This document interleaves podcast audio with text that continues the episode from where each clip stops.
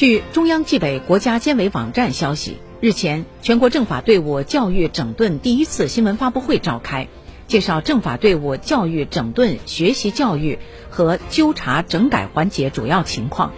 据介绍，对1990年以来全国监狱系统减刑、假释、暂予监外执行案件进行全面排查，查治了一批违规违法减假暂问题。